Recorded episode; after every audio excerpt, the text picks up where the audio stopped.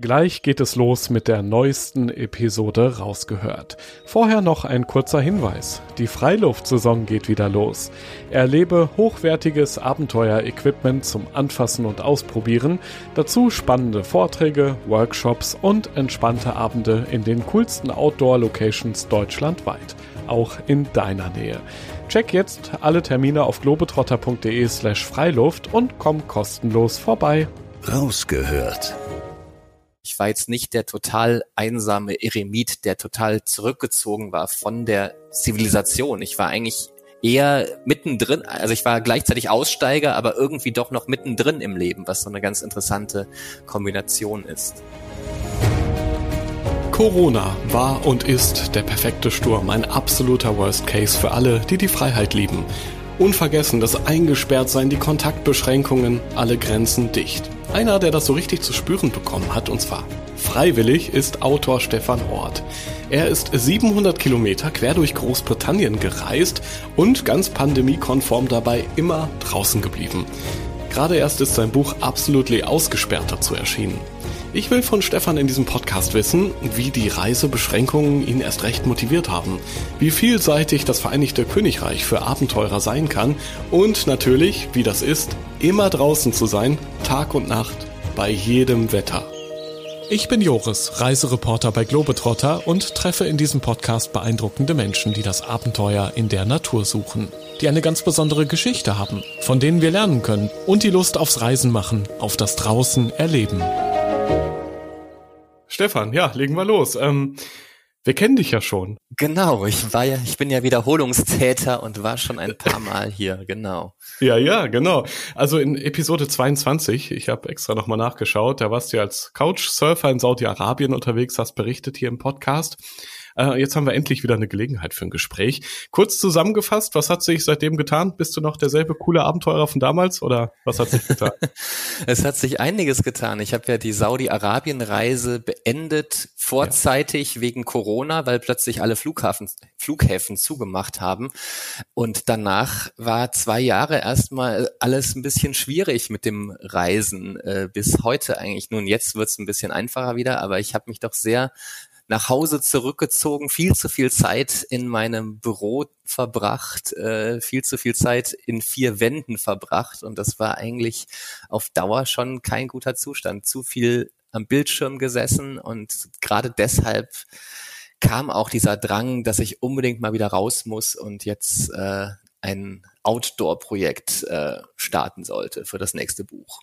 700 Kilometer unterwegs in Großbritannien und zwar immer draußen Jetzt im Podcast. Rausgehört. Corona, äh, ja, ich glaube, für dieses Virus habe ich schon so gut wie jedes Schimpfwort einmal verwendet. Ist ja wirklich unfassbar, was das alles angerichtet hat und ja immer noch ordentlich hier im Alltag äh, alles einschränkt, muss man ja sagen.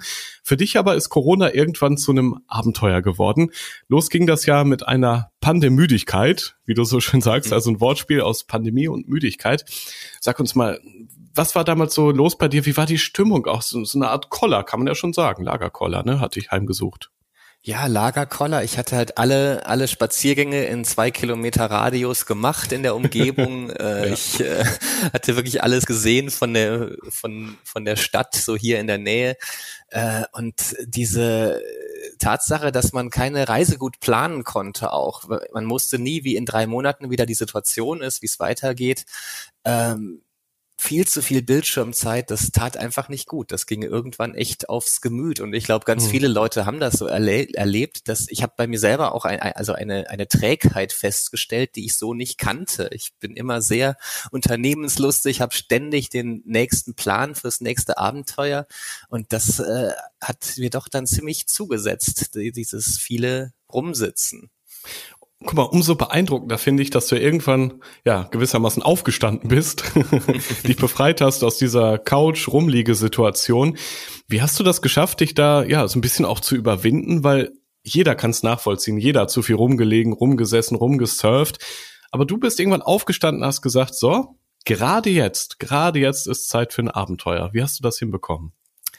Ja, es, es ging einfach nicht mehr. Es reichte einfach mit diesem Rumsitzen. Das habe ich ja. schon ganz, äh, äh, ganz richtig analysiert bei mir selber. Und ich habe einfach dann überlegt, was für eine Art von Abenteuer könnte ich selbst in der schlimmsten Pandemiesituation noch machen? Bei der Inzidenz von, von 10.000 quasi, was, was wäre noch möglich? Und habe dann eben überlegt, äh, es gibt eine irische Studie, die sagt, dass nur eine von 1000 Infektionen äh, draußen stattfindet mhm. und dass 999 von 1000 Infektionen in Innenräumen stattfinden. Also ganz logischer Schluss, man muss einfach konstant und um die Uhr draußen bleiben und man ist sehr, sehr Corona-sicher. Es klingt erstmal logisch, ist aber trotzdem genau das Gegenteil von dem, was du ja bisher gemacht hast, nämlich Couchsurfing. Ja, da warst du eher drin bei den Menschen, wolltest ihr Leben kennenlernen, ihre Geschichte hören, so richtig ja auch in dieses Lebensgefühl in außergewöhnlichen Ländern eintauchen. Du warst ja schon in China, in Russland, im Iran. Ja, und dieses Mal aber dann ganz bewusst draußen. Was genau waren denn die Regeln, die du dir da vorher vielleicht ein bisschen verrückt auch schon überlegt hast? Ja, die Regel war einfach keine Gebäude, keine geschlossenen Fahrzeuge. Ich durfte mich nicht in Räumen, äh, Innenräumen quasi aufhalten. Ich hatte ein mhm. Zelt dabei, da äh, habe ich drin übernachtet streng genommen ja auch ein Innenraum, aber irgendwie ist da ja die Frischluft, äh, Frischluftzufuhr so gut, dass das äh, was, was anderes ist. Und ich musste mich draußen waschen. Ich habe nach Freibädern gesucht, wo dann draußen Duschen waren zum Beispiel oder in Flüssen oder an Gartenschläuchen mich bedient. Ich habe sehr viel in äh, Gärten gezeltet, was ganz großartig war. Ich habe übers Internet Leute gefunden, die mir tatsächlich ihre heiligen englischen Gärten äh, zur Verfügung gestellt haben äh, für mein Zelt und äh, ja, und, und ich muss natürlich was zu essen finden. Das war eine Herausforderung, wenn man in keine Supermärkte darf. Es ging immer um Außengastronomie, Cafés, wo man draußen sitzen kann, Kneipen, wo man draußen sitzt, wo dann leider oft nicht das allergesündeste äh, Sportleressen serviert wird. Von daher war es dann auch sehr gut, dass ich täglich meine 20 bis 25 Kilometer gelaufen bin. Okay, jetzt gab es ja viel Zeit vorher, um sich Gedanken zu machen, um die Reise auch zu planen. Andererseits magst du auch das Abenteuer, das Spontane, was halt so unterwegs passieren kann. Mhm. Was hattest du alles vorbereitet? Inwieweit hattest du vorher die Map im Kopf vielleicht schon mal so ein bisschen abgescrollt oder dir auch, auch so kleine Pins gesetzt und gesagt, da, da will ich hin? Und wie war dein Rucksack gefüllt? Also wie vorbereitet bist du in dieses Autoabenteuer gestartet?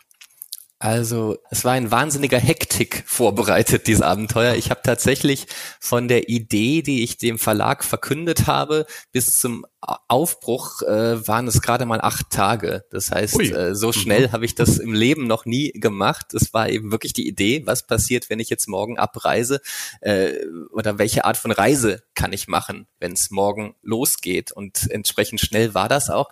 Ich habe mir dann eine Route schon zusammengestellt. Ich habe in London angefangen und mhm. Eine Fähre von Newcastle gebucht, genau fünf Wochen später. Da wollte ich dann so eine Challenge haben, dass ich da eben hinkommen muss in der Zeit und damit ich dann die Fähre zurück zum Festland äh, in die Niederlande äh, kriege.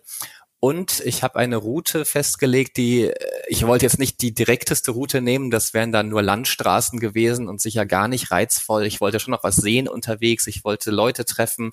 Also es ging dann äh, so ein bisschen nach Westen über äh, Oxford, äh, äh Birmingham, Manchester, äh, über den Pennine Way und am Ende über den äh, Hadrianswall Wanderweg äh, zurück nach Newcastle. Also schon einen größeren Bogen, den ich da noch gemacht habe, damit einfach die Strecke auch ein bisschen abwechslungsreicher und interessanter wird. Du hast gerade gesagt, so ein gewissermaßen Fallschirm hattest du schon. Also du hättest jederzeit natürlich abbrechen können. Du hattest deine Kreditkarte.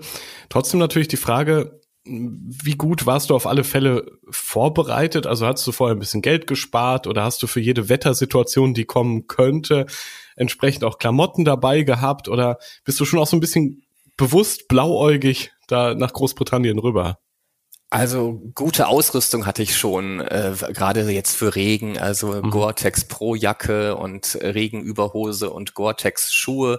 Äh, also und natürlich eine Regenhülle für den Rucksack. Das ist, glaube ich, für eine England-Tour wirklich essentiell, dass man äh, darauf vorbereitet ist. An einem Tag ist das dann doch alles an seine Grenzen gekommen. Da war ich ganz schön durchnässt, als es einfach ganz extrem geschüttet hat. Aber ansonsten ging das ganz gut. gutes Zelt hatte ich auch. Also äh, von daher schon anständige Ausrüstung. Ähm, aber ich wusste natürlich, dass ich in den fünf Wochen nichts äh, nachkaufen kann. Und mhm. äh, das äh, ich kann ja in keinen Laden reingehen, also äh, muss ich mit dem klarkommen, was ich habe, muss reparieren, wenn irgendwas äh, kaputt geht unterwegs und äh, das war natürlich dann eine Herausforderung. Dann lass uns diese Reise doch gerne mal nachzeichnen. Gerne auch mit, ja, mit einem Blick auf die Map im Hintergrund von Großbritannien. Da kennen sich ja dann doch ganz viele äh, ganz gut aus auf der Insel. Gestartet ja. bist du ja in London, also in der Metropole, eben angekommen. Du hast es gerade schon kurz beschrieben. Aber am Airport ging es ja eigentlich schon los, dass dein Abenteuer wenn man ehrlich ist, gescheitert ist. Du hast ja probiert, das beschreibst du in dem Buch ganz cool, ähm, irgendwie zu Fuß aus diesem verdammten Airport rauszukommen, in Richtung Abenteuer. Aber irgendwelche Planerinnen und Planer haben es halt so gebaut dort in Heathrow, dass man das nicht kann. Man kann eigentlich dort nur mit den Öffis rauskommen oder? Ja, ja, ist das nicht totaler Wahnsinn? Ja, Menschen bauen ja. Flughäfen, die nicht zu Fuß äh, zu verlassen sind. Das ja. ist äh, nicht möglich. Äh, ich wäre fast verhaftet worden. Zumindest hat das ein Mitarbeiter gesagt, wenn ich da jetzt noch weitergehe, dann nehmen die mich gleich fest. Und es gibt dann im Norden eben diesen Tunnel, äh, der dann in die Stadt führt, wo die, wo Busse durchgehen. Oder es gibt natürlich U-Bahn-Linien auch in die Stadt. Und ich musste dann schweren Herzens eine Station durch diesen Tunnel fahren und draußen nochmal von vorne anfangen. Also Cheat Day am ersten Tag. Genau. Ja gut, also ich habe es dann halt so gesagt, jetzt fange ich einfach draußen nochmal von vorne an und äh, dann ist es dann natürlich auch ein hochinteressantes äh, wissenschaftliches Forschungsergebnis, dass man sehen kann, es gibt wirklich Flughäfen, die man nicht zu Fuß verlassen kann ja, hat vielleicht auch Sicherheitsaspekte, genau wissen wir es vielleicht nicht. Aber du beschreibst es so ganz schön, wie du das letzte Mal noch die Zivilisation, nenne ich es mal, wahrnimmst, so wie die, die, Koffer sich da im Kreis drehen auf dem Gepäckband und du als bewusst letzter zu deinem Koffer gehst, alles nochmal einatmest. Ähm, äh, ganz komischer Abschied wahrscheinlich, den ja die meisten noch nie erlebt haben, wenn man ganz bewusst weiß, okay, das ist jetzt eigentlich das, das letzte Mal mit Dach über dem Kopf für ganz viele Tage. Genau, und das ist ja das Spannende, wie sich die Wahrnehmung verändert, wenn man so einen Schalter anders umlegt als im Alltag. Auf einmal äh, verändern sich die Prioritäten. Und mhm. normalerweise kann ich Flughäfen wirklich nicht ausstehen. Es sind kalte Orte voller kommerzieller Angebote, überteuerte Dinge werden einem ständig angeboten. Es ist nur Hektik und man will eigentlich nur raus, gerade nach der Landung. Ähm, und auf einmal war es aber so, dass ich dachte, geil, Dach überm Kopf, es gibt hier Automaten für Schokoriegel, es gibt Trinkwasser, es gibt saubere mhm. Toiletten, äh, vernünftigen Kaffee, vielleicht ein bisschen überteuert, aber immer noch gut trinkbar. Und ich wollte echt erst, draußen war schon so ein bisschen Nieselregen und ich, äh, ich wollte da echt nicht raus und habe da total getrödelt und diese, diesen Moment des Rausgehens durch die Tür echt noch äh, herausgezögert. Ja, und dann kam diese eine Station, ja, das gewissermaßen cheaten. Trotzdem hatte ich die Tram dann irgendwann ausgespuckt und dann ging das Abenteuer so richtig los. Ich kann mir vorstellen, so die ersten Meter waren noch ganz entspannt, hast vielleicht so ein Lied gepfiffen, klar, so ein bisschen Nieselregen, hey, ist halt Großbritannien, passt schon. Aber irgendwann musst du doch auch mal gedacht haben, okay, krass, Toilette, wo ist ja echt eine Toilette, die nächste, wo ich einfach hin kann? Oder wo zelte ich eigentlich in einer Großstadt wie London? Ja, das Zelten, also da hatte ich schon in London zumindest das vorbereitet und hatte einen Gastgeber schon gefunden, der tatsächlich ein Stück Garten sehr, relativ äh, äh, zentral in Camden äh, für mich äh, zur Verfügung hatte. Und äh, da bin ich dann hingegangen. Das waren etwa 25 Kilometer äh, in der ersten Etappe. Von daher wusste, hatte ich da zumindest ein Ziel. Später gab es andere Tage, wo ich morgens noch nicht wusste, wo ich abends lande oder wo ich dann eben auch wild gezeltet habe später. Äh, aber da ging das noch ganz gut. Und die Toilettensuche war natürlich immer ein Thema. Da muss ich noch kurz nochmal zum Regelwerk zurückkommen. Es gab da die Ausnahme, dass öffentliche Toiletten erlaubt waren, ah, solange okay. ich nicht äh, durch eine Kneipe, eine Shopping Mall durch muss, äh, um dort hinzukommen. Äh, also wirklich äh, die Tür direkt von außen zugänglich ist. Das, das war schon sinnvoll, weil ich eben auch viel Zeit in Städten verbracht habe, wo man sonst doch in sehr unschöne Situationen äh, gerät, wenn das nicht möglich ist. Also selbst das war immer mal wieder eine logistische Herausforderung, weil es, äh, weil die Klos dann nicht so leicht zu finden sind natürlich. Ja, und auch nicht immer so ganz sauber sind. Vielleicht, da kommen wir später auch das, noch dazu, ja. zu hygienischen Fragen. Aber erstmal zur ersten Nacht im, im Zelt. Ich glaube, über diese Plattform Warm Showers heißt sie, glaube ich. Da hat sie ja immer wieder äh, Kontakt aufgebaut. Wahrscheinlich auch in diesem Fall eben einen netten Gastgeber gefunden. Der englische Rasen dennoch ist ja heilig. Wie hast mhm. du es gemacht? Das Zelt so ganz vorsichtig, Hering für Hering dort aufgebaut, möglichst keine Grashalme umknicken oder, oder wie entspannt war es dann doch? Naja, man kann, ich, man kann es nicht sehr viel sanfter machen, äh, glaube ich, weil natürlich das eigene Gewicht dann doch da acht Stunden auf dieser kleinen Rasenfläche liegt. Ähm, da gab es dann morgens schon mal ein paar um, umgeknickte Grashalme, aber das hat mir, glaube ich, keiner übel genommen und das wussten die Leute ja, dass sie sich darauf einlassen. Das wächst dann mhm. schon wieder nach. Aber natürlich muss man generell sehen, auch, äh, auch sonst in der Natur, dass man alles äh, so zurücklässt, wie es war und wirklich da kein bisschen Schaden außer diesen paar abgeknickten Halmen anrichtet. Wie ging es dann weiter? Du hast ja erstmal ja London überlebt in deinem mhm. besonderen Lifestyle, bewusst gewählt, dann wurde es ja dann doch auch recht schnell ländlich. Also du warst dann auch in der britischen Natur auf einmal drin, oder? Ja, also 30 Kilometer außerhalb von London ist man dann an der Themse. Da gibt's auch einen schönen mhm. Wanderweg, die Themse entlang. Äh, und da ist das schon relativ dörflich und, äh, und idyllisch und äh, fühlt sich gar nicht mehr so nach Stadt an. Also bis Oxford ist man dann eigentlich äh, in einem eher ländlichen oder Kleinstadtbereich. Du bist ja auch mit dem Kajak gefahren zwischendurch, oder? Also wie, wie bist du vorangekommen? Was waren so deine Fortbewegungsmittel auf den ersten Kilometern? Also ich hatte das Glück, dass ich ein E-Bike hatte als Leihfahrrad, was es in London eben gab für so 30 Kilometer ungefähr. Äh, dann normale Leihfahrräder waren natürlich auch in Ordnung. Mit dem E-Scooter bin ich mal gefahren und dann auf der Themse mit dem Kajak, was mhm. eine relativ anstrengende Etappe war, weil es gegen den Strom ging und äh, sieben Stunden lang auf dem Wasser unterwegs. Und ich hatte kein Proviant dabei und gedacht, ich finde was am, am Ufer, weil vorher auf der Themse ständig Restaurants waren, also alle zwei Kilometer eins. Und da waren auf einmal keine mehr. Und da habe ich dann ganz schön gehungert und war wahnsinnig froh, als am Ende der Etappe dann ein riesiger Brombeerstrauch oder zehn Brombeersträuche am Ufer waren und da habe ich mich dann wirklich drauf gestürzt und den absoluten Zuckerschock abgekriegt. Guck mal, du wolltest doch eigentlich die Lebenskraft wieder spüren, oder? Das war doch so eins deiner Konzepte vorab. Ich glaube, in dem Moment, wenn man so richtig diesen Hunger spürt und mit dem Kajak da wild über die Themse rudert, das ist doch Lebenskraft pur, oder? Da, da hast du doch richtig Bock voranzukommen, was zu erleben. Da, du hast das Leben auf einmal wieder gespürt.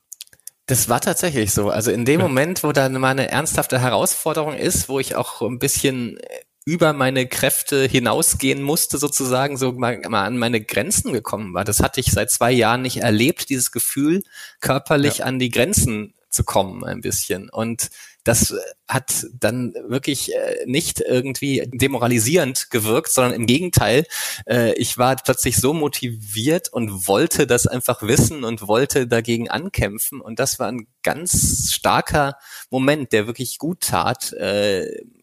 Genau, in dem Moment war ich vielleicht richtig auch in diesem Abenteuer angekommen eigentlich genau das Gegenteil von dem, was vorher zu Hause war, wo man eher faul auf der Couch rumliegt. Da warst du auf einmal wild am Paddeln, vielleicht am, am Jubelschreie ausstoßen. Oder inwieweit hast du auch mit dir selbst gesprochen, dich motiviert? Also das kommt ja recht automatisch ziemlich schnell bei vielen Abenteurern, wenn man so ganz alleine irgendwas bewerkstelligen möchte. Das stimmt. Wenn man viel allein unterwegs ist, fängt das an, dass man ja. Lieder vor sich hin summt oder äh, Selbstgespräche führt, was ja auch viel harmloser ist heutzutage, weil die, weil man ständig Leute sieht, die anscheinend Selbstgespräche führen, aber irgendeinen Knopf im Ohr haben und eigentlich mhm. telefonieren. Von daher ist das ja fast schon gesellschaftlich akzeptiert, auch in der Großstadt. Ähm, ja, aber ich war jetzt auch nicht so einsam die ganze Zeit, weil ich doch häufig Gastgeber hatte in den Städten, auch auf dem Land, äh, mit denen ich dann zu Abend gegessen habe, mit denen ich gesprochen habe. Ich habe natürlich unterwegs auch immer wieder äh, Menschen getroffen und war im Gespräch. Also ich war jetzt nicht der total einsame Eremit, der total zurückgezogen war von der Zivilisation. Ich war eigentlich eher mittendrin, also ich war gleichzeitig Aussteiger, aber irgendwie doch noch mittendrin im Leben, was so eine ganz interessante Kombination ist.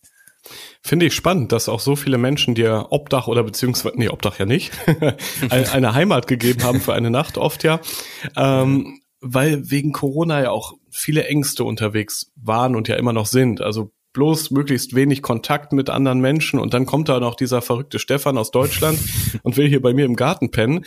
Also wir können ja mal gemeinsam jetzt, sagen wir mal, nach Oxford. Das war ja mhm. einer deiner größten oder coolsten Stops, würde ich fast sagen. Du schilderst das im, Bauch, im Buch auch ganz schön.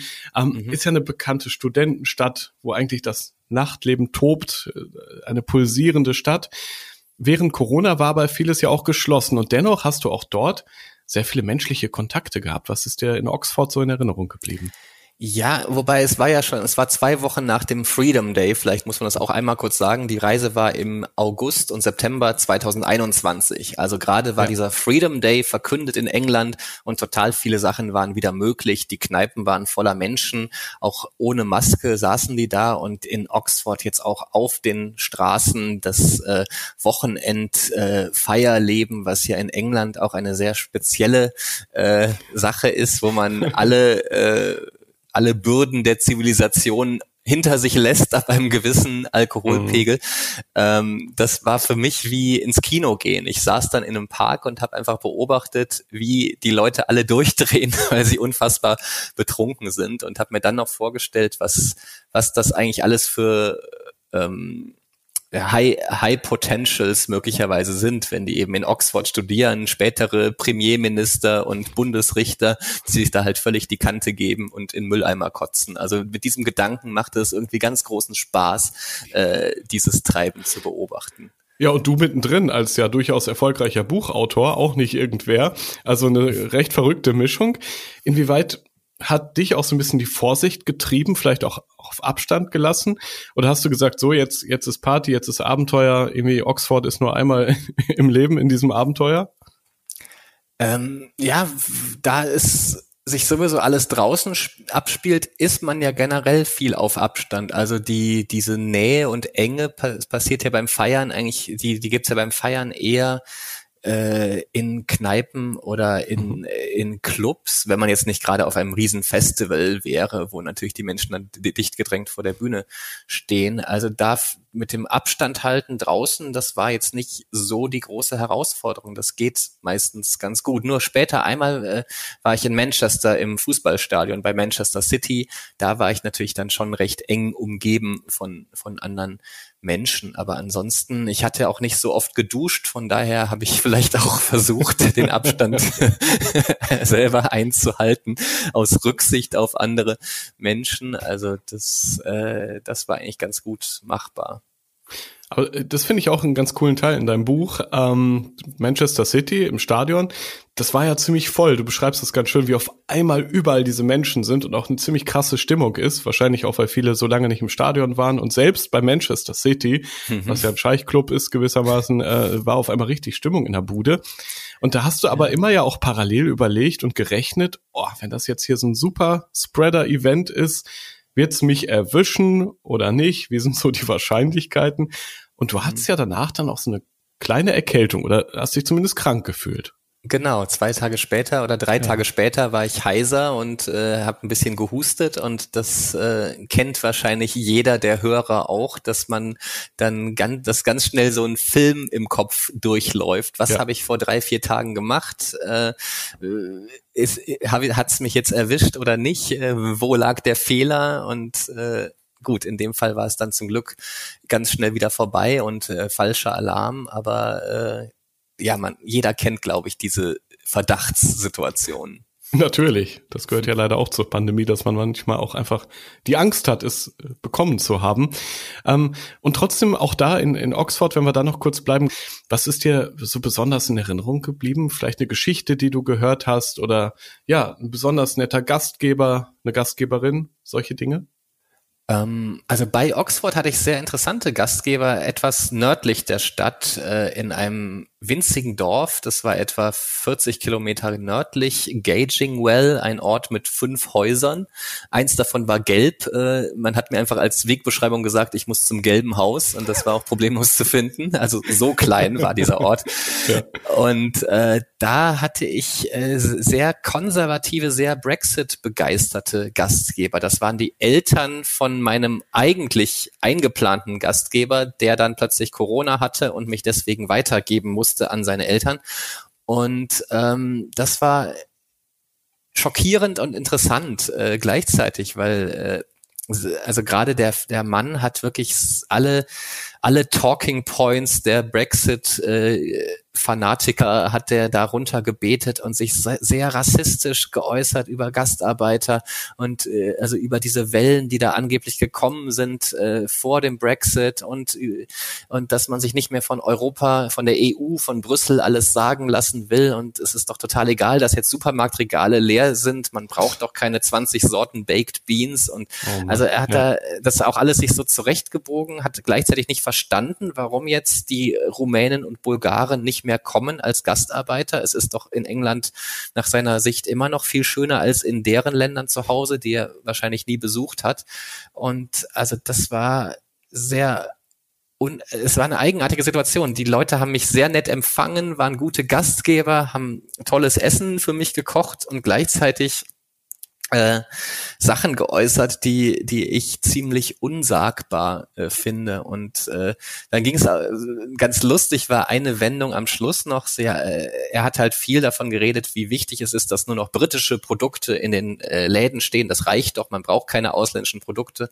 Und am Morgen waren die schon weg, aber haben mir ein Frühstück stehen lassen und das waren dann äh, ein äh, Müller Müllermilch äh, Müsli, ähm, eine Milch aus dem Aldi und äh, eine Capri-Sonne, auch made in Germany. Also das Frühstück war das deutscheste, was ich je bekommen habe bei diesen Menschen, die total für einheimische äh, Produkte sich einsetzen ja, dort. Vielleicht wollten es auch gute Gastgeber sein. Die haben sich gedacht, äh, Deutsche brauchen deutsches Frühstück. Das kann natürlich auch sein. Man weiß es nicht. Ja, sehr schön. Du hast ja auch immer wieder beobachtet, ja, äh, auch, auch äh, Impfgegner zum Beispiel, Corona-Leugner, Aufkleber an Straßenrändern und so. Also das ist ja auch so ein Blick, den du dir da gegönnt hast unterwegs. Wie ticken die Menschen, wie denken sie? Aber ich glaube, so richtig in, in krasse Diskussionen bist du ja wahrscheinlich auch lieber nicht gegangen, weil du hast dich ja auch ein bisschen äh, als Gast dort gefühlt, oder? Ähm, ich wäre schon in jede Diskussion, klar, also jetzt in der Situation mit den Brexit-Gegnern, wo ich auch der Gast war, den die netterweise in ihren Garten gelassen haben, mhm. da äh, hätte ich jetzt nicht den größten Streit äh, vielleicht vom Zaun gebrochen, aber natürlich habe ich schon meine Meinung dazu äh, auch, äh, auch gesagt. Und äh, sonst habe ich unterwegs eigentlich so, so krasse Corona-Gegner jetzt nicht so direkt getroffen. Natürlich Leute, die skeptisch bei der Impfung vielleicht waren, aber nicht so, dass sie richtig militant äh, waren. Also das ist ja ganz interessant. England hat es ja geschafft, dass äh, dass die Gruppe der Impfgegner nicht so groß ist, äh, interessanterweise, weil sie es als ganz großen Erfolg der äh, Brexit-Bewegung verkauft haben, dass sie am frühesten sehr viel Impfstoff in ihrem Land hatten. Also da waren mhm. sie ja wirklich Europa voraus. In Europa hat man sich darum gekümmert, dass es fair verteilt ist und alle Länder gleichmäßig was kriegen. England dagegen war eher egoistisch, hat sich viel gesichert und es ging viel schneller. Und da haben natürlich äh, die Politiker gesagt, äh, schaut her, ohne die EU geht's uns besser. Und damit hatten sie genau die Leute, die so potenziell Wutbürger sind, also die ganzen EU-Feinde, hatten sie im Pro-Impfungslager auf einmal automatisch. Also das ist eine ganz interessante Wendung und dadurch ist das, glaube ich, dort kein so großes Thema gewesen, sondern eher ein Thema, das, das mit Nationalstolz erfüllt war, weil eben auch mhm. AstraZeneca äh, ein einer der ersten oder vielleicht sogar der erste zugelassene Impfstoff äh, eben aus England auch kam, aus Oxford. Ja, und du eben mittendrin in dieser verrückten Zeit. Und dennoch war ja auch dein Ziel, nicht nur in den Städten unterwegs zu sein, sondern einmal quer über die Insel zu kommen. Das heißt ja auch immer wieder dieses britische irgendwo im Nirgendwo. Mhm. Und aber auch typisch britisch, diese grünen Hügel, diese Natur. Ich finde es immer so verrückt, dass, dass viele bei Großbritannien eher so an die großen Städte denken, an, an vielleicht an Party, an gute Pubbesuche. Aber die mhm. Natur wird ja manchmal da ausgeklammert. Dabei ist die ja richtig schön und richtig grün, richtig saftig. Wie hast du die, die britischen Hügel, die Natur, alles außerhalb der Städte so erlebt auf deinem Weg?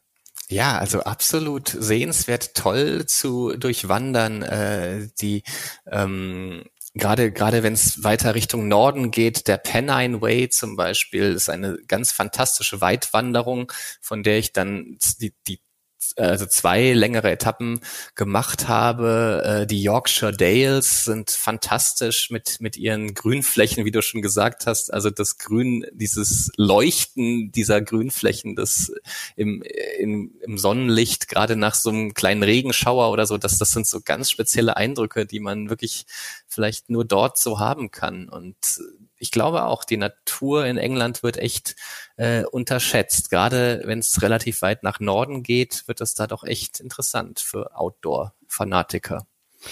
Was war der Unterschied, was so deine Übernachtungsmöglichkeiten oder auch Waschgelegenheiten anging auf dem Land im Vergleich zu den Städten? Wurde es vielleicht sauberer, dafür seltener oder was, was waren so die größten Unterschiede? Ähm, Gut, die Unterschiede waren, dass ich eben mehr dann äh, wild ge gezeltet habe, mir irgendwo einen Platz äh, im Wald gesucht habe oder am nächsten Kanal äh, einen Platz, der nicht eingezäunt ist, äh, wo ich dann halt äh, das Gefühl hatte, da werde ich nicht gestört bis zum nächsten Morgen. Ich habe dann relativ spät immer das Zelt aufgebaut und relativ früh morgens bin ich wieder gegangen, um dann da auch äh, nicht äh, viel Aufsehen zu erregen sozusagen. Ähm, und ja, die Versorgungslage war in den Städten natürlich einfacher erstmal, weil man da dann doch immer irgendein Restaurant mit Außengastronomie findet. Und äh, wenn man auf dem Land ist, dann kommt ein Dorf, was vielleicht nur zwei Pubs hat. Und wenn man Pech hat, sind die beide nur mit, äh, äh, also äh, wenn man Pech hat, gibt's bei den beiden dann nur drin was zu futtern. Also das ist dann schon ärgerlich, dann muss man ins nächste Dorf weitergehen. Also diese Erfahrung, in einer zivilisierten Welt zu sein und trotzdem ab und zu ziemlich Hunger zu haben, das war schon speziell auf dieser Reise. Wie haben die Menschen auf dich reagiert, auf dem Land oder auch in der Stadt? Gab es da Unterschiede? Hat man es auf dem Land vielleicht mehr verstanden und dich in der Stadt vielleicht eher so als verrückten Abenteurer gefeiert? Wie, wie war das so? Du hast ja ganz vielen Menschen immer wieder erklären müssen, was du machst, dass es, dass es dir gut geht, dass du das freiwillig tust, solche Dinge. ja, ähm, da habe ich jetzt keinen so direkten Unterschied gesehen. Generell waren jetzt die Gastgeber, die mich dann auch wirklich in ihren Garten gelassen haben, die, die fanden das Projekt Projekt erstmal interessant und das waren meistens Leute, die selber so eine sehr starke Beziehung zum Draußensein hat, hatten, die entweder äh, Radtouren um die halbe Welt machen, die viel wandern gehen äh, oder Marathon laufen. Also da war so alles dabei, alles Leute, die, die auch so die Idee von so einer Challenge irgendwie ein bisschen nachvollziehen können. Obwohl das natürlich dann auch viel Unverständnis gab wieder und äh, dann äh, hat einer halt gesagt, ja, du musst hier nur kurz durch die Küche durch und dann ist rechts das Klo. Und als ich das dann nicht gemacht habe, also da nicht reingegangen bin, das war natürlich dann äh, schon irgendwie absurd oder dieses Erstaunen darüber, wie ernst ich das nehme mit, mit diesen Regeln. Und manche Leute dachten immer, jetzt lass doch mal fünf Grade sein und mach dich mal ein bisschen locker. Also der Deutsche, der da nur nach seinen total strikten Regeln als Asket lebt, das ist schon ein bisschen absurd dann manchmal. Äh, aber ich konnte jetzt nicht eindeutig zwischen Land und Stadt einen Unterschied sehen. Ich habe aber gemerkt, das sagen ja auch ganz viele England-Experten, äh, dass es im Norden eigentlich immer freundlicher wird, auch von den Gesprächen. Also in der Umgebung von London kommt man noch nicht so oft ins Gespräch mit anderen Passanten oder das ist sehr, sehr kurz angebunden, dass man sich nur grüßt und im Norden äh, hat man sehr oft spontane Gespräche am Straßenrand und erlebt eine sehr große Freundlichkeit oder eine größere Freundlichkeit tatsächlich. Hast du denn irgendwann ja so die richtigen Wörter gefunden, um dein Projekt möglichst verständlich zu beschreiben? Weil ich glaube, was das angeht, hat, hast du dich ja auch ein bisschen weiterentwickelt mit der Zeit, oder? ja, genau. Am Anfang habe ich irgendwie nur dumm rumgedruckst und stand auf der Türschwelle und habe gesagt, sorry, ich komme hier jetzt nicht rein. Dann, also meine Lieblingsausrede war immer, ich habe jetzt die Maske nicht dabei und mhm. deswegen würde ich gern draußen bleiben, was dann viele aber auch nicht direkt verstanden haben, weil sie meinten, das ist doch jetzt vorbei mit der Maske, die braucht man nicht mehr und das ist kein Problem. Ähm, ich habe mir den Spaß gemacht, manchmal auch einfach äh, eine andere Geschichte zu erzählen. Also einmal an einem Fahrradladen habe ich gesagt, dass ich eine im Suff eine Wette verloren habe und deswegen fünf Wochen draußen bleiben muss. Und das hat äh, für große Erheiterung und auch so ein bisschen Verständnis dann gesorgt. Wahrscheinlich die beste Ausrede, die man dort finden kann. Ich will jetzt nicht ja. Vorurteile äußern, aber wenn man sagt, Wette verloren, verrückte Geschichte, sagt jeder, hey, how funny. Irgendwie so ja, in der Richtung. Die Situation, das, in dem Fall war es auf jeden Fall so, genau. Aber gute Stichworte, dein, dein Fahrrad. Ähm, du hast dem erstens, finde ich cool, irgendwann einen Namen gegeben. Das war so, so eine Art Recycling-Bike. Ähm, mhm. Trotzdem hat es dich auch mal im Stich gelassen. Vielleicht magst du die Geschichte kurz schreiben. Die finde ich nämlich so spannend. Du schilderst die jetzt im Nachhinein in dem Buch, ja, äh, in so einem Interview eigentlich, wo du dich selbst interviewst und das Radschieben als neuen Trendsport abfeierst. Aber ich glaube, das ist so die ironische Draufsicht im Nachhinein, weil in dem Moment Absolut. selbst war es ja dann schon so ein bisschen kritischer für dich. Genau, ich hatte einen Gastgeber in Stratford upon Avon, der hatte drei so Schrottfahrräder im Garten stehen, die er auf dem Sperrmüll gefunden hat. Und äh, dann hat er gesagt, er würde mir gerne eins davon schenken. Wir haben den ganzen Nachmittag damit Reparaturen verbracht. Also es war schon ziemlich angeschlagen. Und es hatte den, äh, den Markennamen Free Spirit oder die Typenbezeichnung Free Spirit. Und da meinte der Typ auch gleich, das passt doch super zu dir und deiner Reise. Das ist jetzt dein Fahrrad. Ja. Und äh, es funktionierten nur drei Gänge nachher. Es war schon ziemlich alt und rostig und klapprig, aber hat mich dann insgesamt äh, 400 Kilometer weit gebracht. Also ein Fahrrad, was eigentlich schon für den Müll bestimmt war war aber auch durchaus launisch. Also Free Spirit passte in mehr, in verschiedener Hinsicht zu diesem Rad. Und dann hatte ich ein paar platte Reifen unterwegs. Irgendwann ist, ist ein Pedal sogar abgebrochen mitten auf der Fahrt. Es hat einfach laut geklackert und das Ding lag auf dem Boden. Und äh, dann musste ich eben erstmal schieben und ziemlich viele Kilometer schieben. Ähm, was sich dann genau scherzhaft so zur neuen Trenddisziplin ausgerufen hat. Ich meine, wir suchen ja immer nach neuen Abenteuern, nach Dingen, die wir nicht gemacht haben. Warum halt nicht mal Fahrradschieben auf den Kilimanjaro oder Fahrradschieben quer durch Deutschland? Da gäbe es doch eigentlich wahnsinnig viele Möglichkeiten. Allerdings glaube ich, ist der Rücken danach auch ziemlich am Ende, wenn man immer in dieser etwas schrägen Haltung äh, sich, sich fortbewegt. Ich weiß, was ich befürchte. Du bringst den Verlag jetzt auf neue Ideen fürs nächste Buch. oh das Gott, nur nebenbei. Das, ich habe dich gewarnt. ich auch. Ja.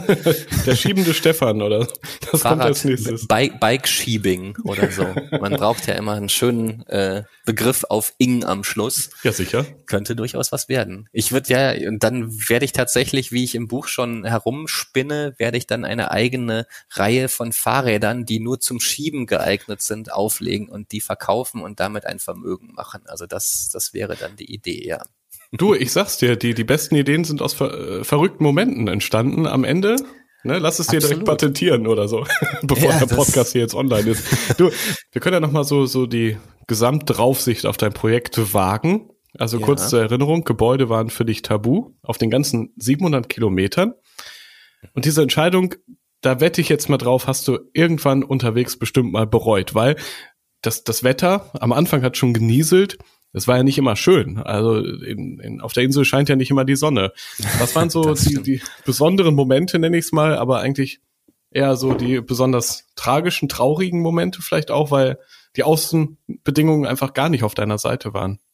Also den, den fiesesten Tag hatte ich äh, relativ früh an einer Etappe in der Nähe von Schloss Windsor, mhm. äh, wo es wirklich so unfassbar geschüttet hat. Äh, ohne Pause. Es hat nicht aufgehört, es gab keine Unterbrechungen. Und ich war dann auch noch an einer Landstraße unterwegs, wo wirklich gar kein Unterstand war. Also in der. Stadt kann man ja manchmal sich irgendwo dann unterstellen oder Bushaltestellen habe ich sehr zu schätzen gelernt, weil die eben ein Dach haben, aber quasi trotzdem draußen sind. Man kann sich manchmal sogar hinsetzen und den Rucksack da abstellen, gerade bei Regen. Total super. Ähm, auf der Etappe gab es sowas gar nicht und ich bin halt einfach viele Kilometer an der Hauptstraße entlang gelaufen bei diesem Scheißwetter. Es war landschaftlich jetzt auch nicht besonders äh, reizvoll.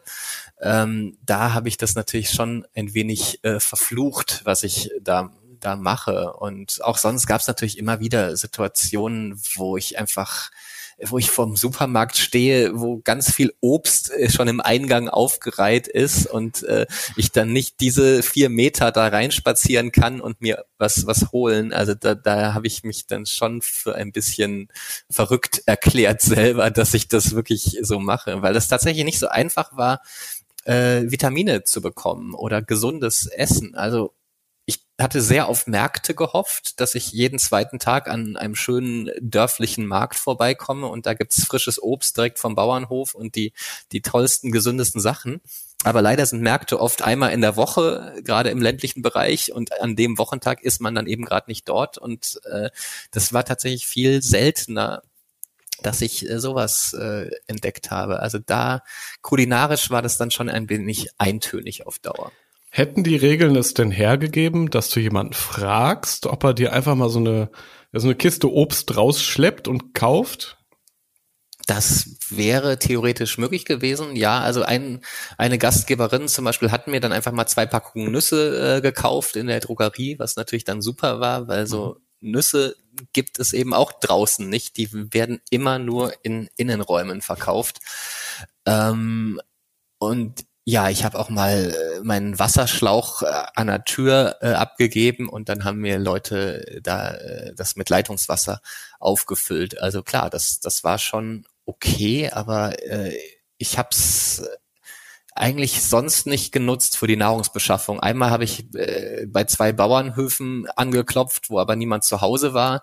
Äh, um einfach nach irgendwas zu essen zu fragen, aber da war dann gerade niemand äh, da und ansonsten bin ich tatsächlich mit dem ausgekommen, was ich äh, eben in der Außengastronomie hauptsächlich gefunden habe. Oder bei, mein, bei meinen Gastgebern, die mich dann eben auch äh, bewirtet haben. Da gab es dann oft noch ein Abendessen. Ich fühlte mich so ein bisschen wie so ein Haustier draußen, was dann äh, seinen äh, Teller nach draußen gestellt äh, bekommt. Ich meine, das war für die natürlich auch ein bisschen absurd, dass sie dann eben mit mir zusammen oft draußen den Gartentisch aufgebaut haben äh, und dann äh, da wir zusammen gegessen haben. Aber ich hatte das Gefühl, dass es irgendwie auch interessant ist für die Leute. Wenn jemand was sehr Schräges, sehr Verrücktes macht, da hört man sich irgendwie gern auch die Geschichten an, die dabei passieren und so eine gewisse Neugier gab es da schon.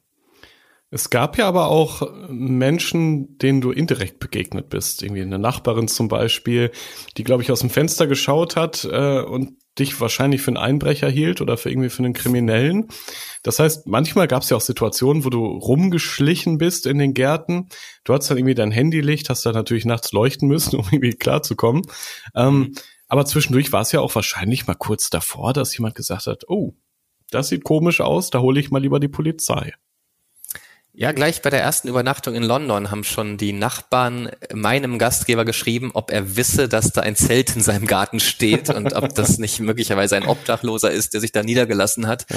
Und der musste das dann erklären und das war, glaube ich, ihm auch so ein bisschen unangenehm. Und ja, auch später, das war in Manchester diese Sache, wo ich mich so ein bisschen versteckt habe hinter der Mauer. Das, also das waren sehr enge kleine Häuser, sehr eng nebeneinander, so typisch britisch, äh, mit Gärten hinten raus, die dann halt von Mauern umgeben sind. Aber man kann ein bisschen drüber gucken, gerade aus dem ersten Stock kann man über die Mauern sehen und dann sieht man mich da so rumschleichen mit meinem Zelt in diesem Garten, der nur mit Steinplatten ausgelegt war. Also diesmal ja. kein Rasen. Äh, also wirklich ein eher absurder Zeltplatz, wo vermutlich noch nie jemand äh, gezeltet hat. Und äh, klar, das würde dann schon großes Befremden auslösen. Man sieht dann auch oft die Schilder, wo immer steht Neighborhood Watch, äh, wo, wo also die Leute auch drauf gedrillt sind, ein bisschen aufeinander aufzupassen und dann äh, die Polizei zu rufen, wenn beim Nachbarn irgendwas komisch aussieht. Also das hätte durchaus passieren können, dass da mal die, die Polizei vor der Tür steht. Was war so der verrückteste Ort, wo du übernachtet hast und der verrückteste Ort, wo du auf Toilette warst? Gibt's da so diese krassen Dinge, fragt ja wahrscheinlich auch jeder, die du dann immer wieder gerne schilderst? Ähm, der verrückteste Ort äh, mit einer für eine Übernachtung war wahrscheinlich die letzte Übernachtung in Newcastle. Ich war inzwischen so äh, geübt darin, an komischen Orten zu zelten, dass mir inzwischen alles egal war und ich habe einfach mitten in der Nacht in einem Park dann mein Zelt aufgebaut und äh, mhm. der Park stellte sich als Friedhof heraus, äh, der also ein sehr alter Friedhof. Zum Glück bin ich nicht abergläubisch oder gucke nicht zu viele Vampirfilme, ähm, aber der war gerade so mit bis Mitte des 19. Jahrhunderts war das einer der wichtigsten Friedhöfe der Stadt, wo auch gerade mhm. besonders viele Opfer der Pest äh, gelandet sind. Also fürchterliche Pestepidemien, äh, Tausende Tote, die dann dahin gebracht wurden. Und äh, das dann als letzter Zeltplatz, das passte irgendwie auch nochmal perfekt zu dieser durch Corona ausgelösten Reise. Es war schon, schon sehr obskur. Und ähm, da sind dann mitten in der Nacht so drei Betrunkene vorbeigekommen, die sich erst sehr laut unterhalten haben, irgendwie damit geprahlt haben, was sie gerade alles in sich äh, reingekippt hatten an diesem Abend, was sie für krasse Typen sind. Und ich hatte natürlich ein bisschen Schiss, dass die möglicherweise irgendwie aggressiv sind. Aber plötzlich leuchtete eine ihrer Taschenlampe, Taschenlampen ganz kurz auf mein Zelt und auf mich. Ich saß da gerade davor und dann waren die drei ganz still, sind zwei Minuten ohne was zu sagen weitergegangen und haben erst dann wieder ihr Gespräch angefangen. Also da habe ich gemerkt, dass, äh, dass ich quasi den Menschen Angst mache in meiner Situation, was ja auch verständlich ist aus ihrer Perspektive. Also was macht so ein Typ mit Zelt? Da weiß man ja nicht, ob da was komisch ist. Aber gleichzeitig hatte ich natürlich auch äh, Angst vor den Menschen. Also das ist ganz interessant, wie, wie, wie so diese Wahrnehmung dann funktioniert. Hast du dich eigentlich sicherer in den Städten oder auf dem Land gefühlt? Das ist ja mal so die Frage. Ähm, und das, das sagen auch Menschen, die gerne so im Wald übernachten, die sagen, wenn man es mal ganz realistisch sieht, kann dir im Wald ja nichts passieren. Weil die, die bösen Menschen, die man sich dann so einredet, sind doch eher in der Stadt. Oder bevor wir gleich nochmal die Toilettenfrage klären. Das genau, die, der, der, der will ich nicht ausweichen.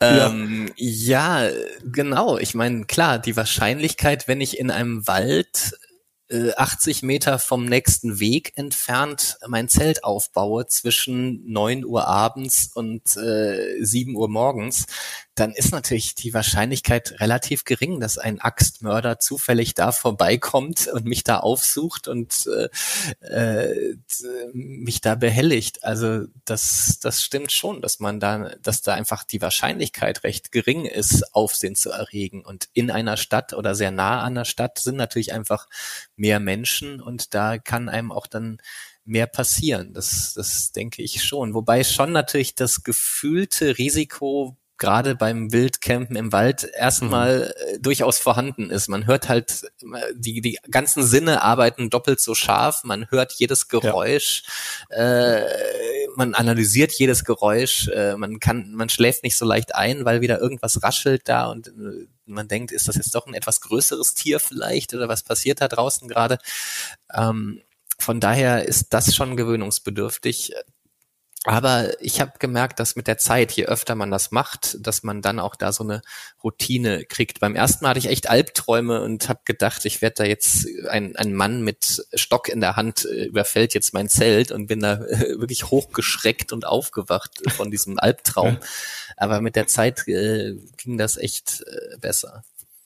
Aber in, in Gärten ist man natürlich dann, hat man ein sehr großes Sicherheitsgefühl und dann keine Angst, dass einem da irgendwas passiert. Also das ist generell, äh, finde ich, eine Art zu reisen, die wir viel mehr machen sollten. Viele Leute mhm. sind selber campingaffin, haben Gärten, die sie vielleicht zur Verfügung stellen würden. Es gibt sogar schon Online-Portale dafür, die aber sehr wenig genutzt werden. Aber das ist eigentlich eine absolut ideale Art, um äh, das, das Schönste vom Couchsurfen und vom äh, Outdoor-Reisen äh, zu verbinden. Und das hab, war eine super Erfahrung. Also, dass man eben dann nicht so einsam ist, dass man eben auch die Leute ein bisschen kennenlernt. Ähm, ja. sollten, es gibt ja äh, also Foren dafür, wo sich das organisieren lässt und das sollten wir wirklich viel mehr machen.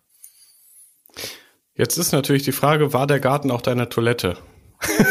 Komm, das ich versuch mal diese mittelmäßige Überleitung. um jetzt den, den, Dreh wieder darüber zu finden. Ja, ja, ja. Ich sehe schon, genau. wie das hier läuft. Äh, eine Gastgeberin hat wirklich äh, gleich am Anfang gesagt, komm bloß nicht auf die Idee, in meinen Garten zu kacken. Und das fand ich gut. Endlich okay. mal jemand, der nicht so drumrum redet und ja, ehrlich genau. ist. Und äh, klar, kann man sich ja alles überlegen. Und äh, das, nein, aber das habe ich vermieden, dass die, oder nein, die Gärten waren natürlich nicht meine Toiletten. Ich habe versucht, im Ort äh, vielleicht Dixie-Klos zu finden oder öffentliche to Toiletten. Es gibt ja auch Apps, die einem die Standorte davon anzeigen. Ähm, aber natürlich geht das auch nicht immer gut. Also vielleicht die unangenehmste Klo-Situation war äh, relativ nah an einer Siedlung in so einem Kleingartenverein oder quasi in so einem kleinen Waldstück direkt neben dem Kleingartenverein, wo aber wirklich gar keine Privatsphäre war und wo, wo man nicht ins Unterholz konnte, sondern direkt am Wegesrand musste ich mich da dann äh, hinhocken äh, und äh, es kam auch äh, also ich habe es so gerade geschafft, bevor ein Hundebesitzer mit ziemlich großem Hund äh, da vorbeikam, der sie aber auch schon sehr mich sehr seltsam irgendwie angeguckt hat, weil vielleicht an dem, in diesem Kleingartenverein nicht so oft äh, Fremde in Outdoor-Klamotten äh, unterwegs sind, weil man sonst da jeden kennt. Aber klar, solche Situationen machen dann nicht den allergrößten Spaß. Ja, Stefan, insgesamt ein ganz besonderes Outdoor-Abenteuer im wahrsten Sinne des Wortes, das dann ja Mitte September 2021 nach 35 Tagen vorbei war. So im Nachhinein, was hast du während der Reise über dich gelernt, über dich und auch über das Reisen, wenn wir mal Richtung Fazit gehen?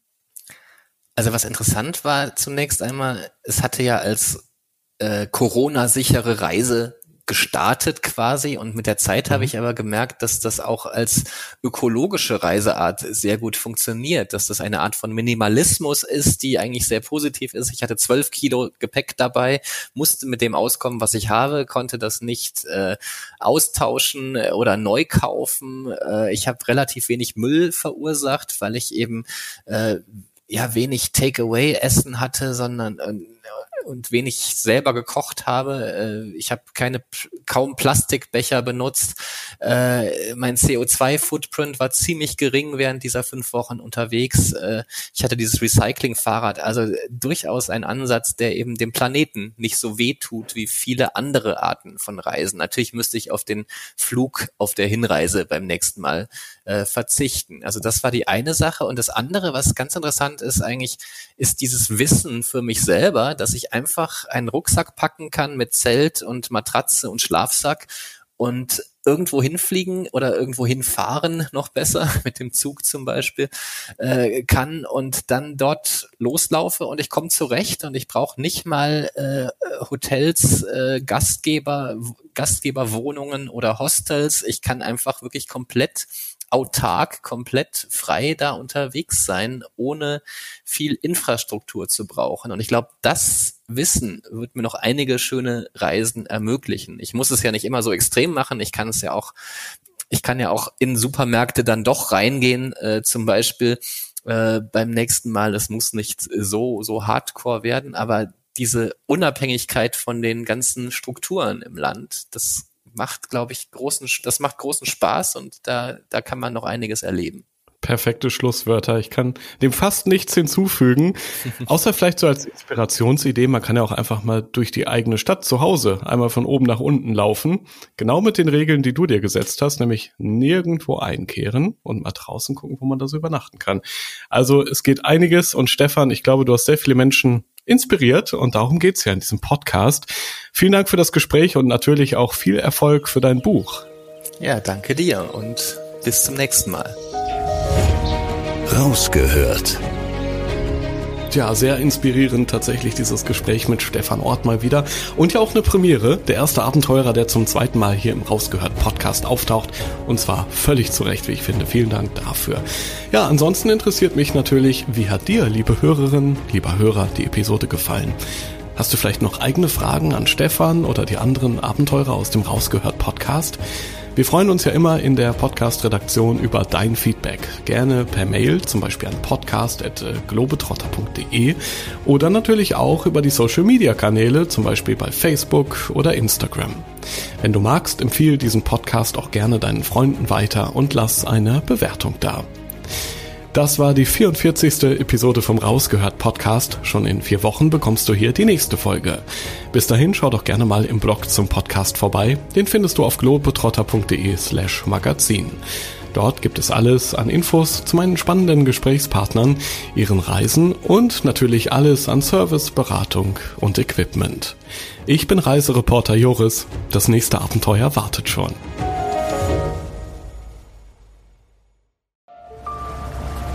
Erinnerst du dich an deine Lieblingsreise? Jetzt gibt es einen Podcast voller Lieblingsreisen. Erlebe mit uns spannende Outdoor-Expeditionen und schnür den Backpacker für abenteuerliche Regennächte auf der Isomatte. Wie der Nebel dampfend aufsteigt über dem Wasser. Ein richtig schöner Ort, um wach zu werden. Lieblingsreisen. Bier gibt's, sehr gut. Und Brezen sehe ich da zum Beispiel auch. Mhm. Cheers. Dein neuer Reisepodcast. Man muss einfach runterfahren, man muss Denken ausschalten und Fühlen einschalten. Ja, jetzt schwebe ich geradezu. Also, ich fühle mich echt wie neugeboren. Super, super toll. Mit uns erlebst du Mikroabenteuer und die weite Welt. So. Wow. Wir, sind du. wir wollten ja nicht gleich den ganzen Laden leer essen. Ja, Sie wissen ja nur gar nicht, was das am Schluss kostet. Lieblingsreisen. Jetzt gehen wir über den Bazar in Marrakesch. Jetzt entdecken, abonnieren und mitreisen. Lieblingsreisen gibt es überall für dich, wo es Podcasts gibt. Kommst du mit?